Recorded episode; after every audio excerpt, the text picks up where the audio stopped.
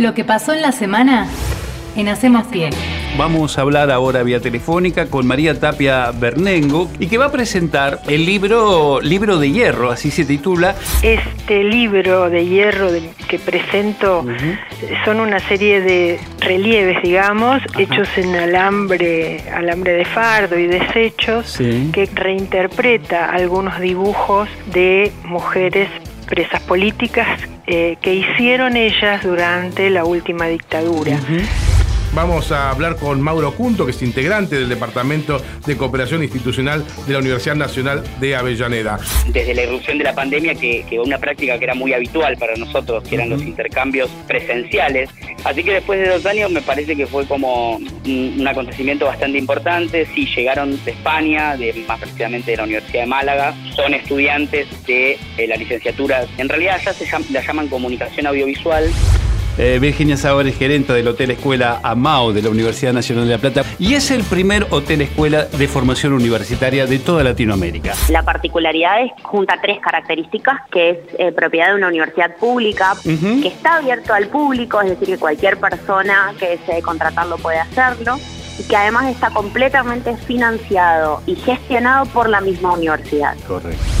Vamos a hablar ahora con el asesor jurídico general y secretario del Consejo Superior de nuestra universidad, Ariel Somoza. El Consejo Superior vendría a ser en cierta forma el poder legislativo, digamos, ¿no? de, la, de la universidad. Es aquel que va a tratar todas las cuestiones atinentes a reglamentaciones por un lado y determinadas aprobaciones que tienen que ser que el estatuto establece que son competencia, o sea que es facultad del Consejo Superior es Diego Zambelli, que es docente y realizador de radio y podcast y coordinador de Radio por la Memoria. Eh, eh, radio por la Memoria nació como, como concepto en el año 2011 y me preguntaba cómo podría ser la radio para devolverle simbólicamente la voz, ¿no? para restituir simbólicamente la voz.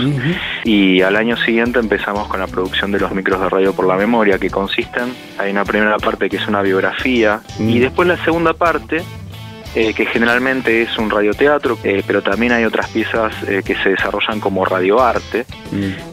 están todas basadas, mejor dicho, todas esas partes, esos radioteatros o radioarte están hechos a, partir de alguna creación que hayamos podido recuperar en el proceso de producción de la persona desaparecida. Con Javier Castillo, que es coordinador de la Selección Nacional Copa Tedaco. La Copa Tedaco es la Federación Argentina de Karate Kobudo, que nuclea a las federaciones abiertas y escuelas de diferentes estilos. Nosotros eh, somos alumnos de Hidokan Higate, que es una escuela tradicional de karate. ¿sí? Eh, de Okinawa, pero a la vez formamos parte de FEDACO, o sea, somos una escuela que está dentro de una federación y esta federación es FEDACO. Bueno, y ahora estamos en comunicación telefónica con Fernando Tevele, que es integrante de la retaguardia. Eh, la cuestión vinculada a los, derechos humanos, tanto vinculados a la dictadura, eh, al genocidio en la Argentina, al terrorismo de Estado, como en la actualidad, eh, fueron esenciales en nuestra agenda. Mm. Y nosotros nacimos en un momento de impunidad, ¿no? Porque todavía regían las leyes de obediencia de vida y punto final, así que nacimos cubriendo los scratches, digamos, comunicacionalmente. Eh, y después en el 2006 arrancaron los juicios y empezamos a, a cubrir los juicios.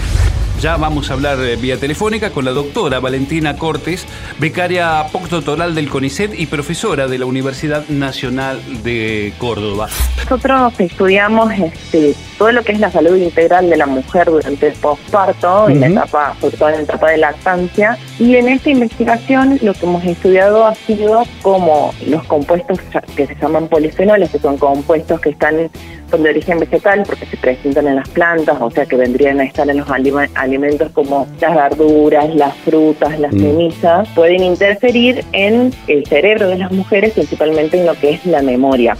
Lo que pasó en la semana en Hacemos Pie. Podés escuchar todas nuestras entrevistas en Spotify. Búscanos como Radio UNDAV.